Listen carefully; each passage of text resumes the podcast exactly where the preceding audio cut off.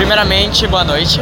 É, você hoje, se tiver, se não me engano, você, o Nesc, os Ziggs já estão juntos há um tempo, né? Vocês tiveram passagem pela BRK, você não estava na BRK? Você tem passagem pela Black Dragons, Liquid. Eu só tive pela Você é só pela Liquid? Tá. Desculpa que eu sou meio novo no cenário, tô... É, mas primeiro, como que é a sua, como que você está considerando essa fase que você está dando na sua carreira em jogar no, é, numa das maiores lineups de um jogo que é extremamente atual?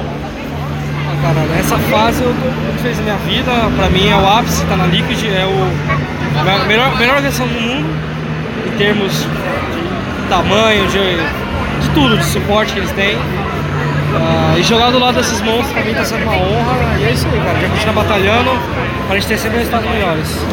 É... Vocês há pouco tempo atrás conseguiram um feito que foi surpreendente, que foi o título da Pro League. É...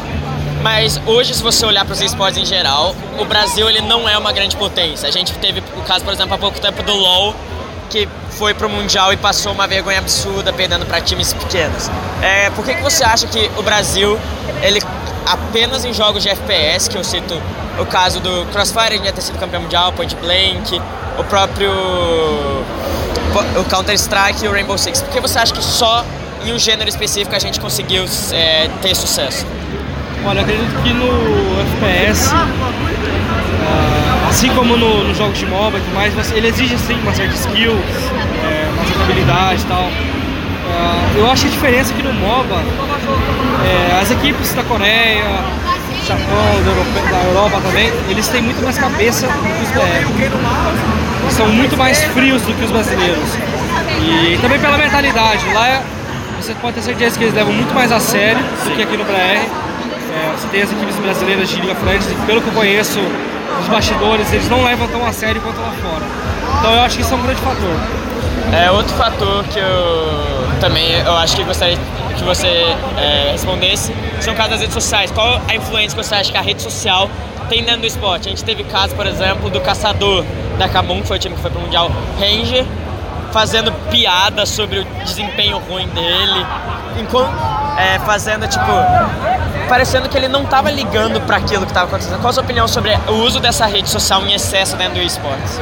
Olha, eu acho que a rede social, quando você se torna uma pessoa pública, ela tem que ser mais moderada, ela tem que ser vigiada. Você tem que saber usar. Você tem que saber o que você fala, porque querendo ou não, você está sendo um espelho para algumas pessoas, independente do seu tamanho no esporte. Se você é muito conhecido ou pouco, você com certeza você é espelho para alguém. Então você tem que aprender a falar e saber o que falar.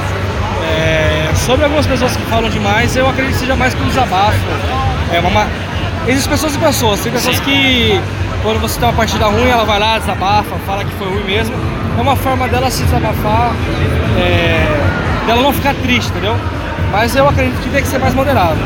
Minha última pergunta é quais as suas expectativas para Liquid no. Expectativas da Liquid, é, ao, não só ao decorrer do ano, mas também para 2019. Olha, né, a gente está tendo agora a Pro League, a gente está na reta final da, da classificação do Rio de Janeiro. A gente não está indo bem, a gente só tem duas partidas agora restantes, a gente tem que ganhar as duas, independente do resultado dos jogos também. Uh, então meio que a gente está trabalhando nessa reta final, mas também focado muito mais pro Invitation que vai ter as qualificações em dezembro. Então, o nosso foco agora é terminar, tentar se classificar e focar muito mais é, na classificatória da, do Invitation e ano que vem tem muito mais campeonato. Só isso mesmo, obrigado.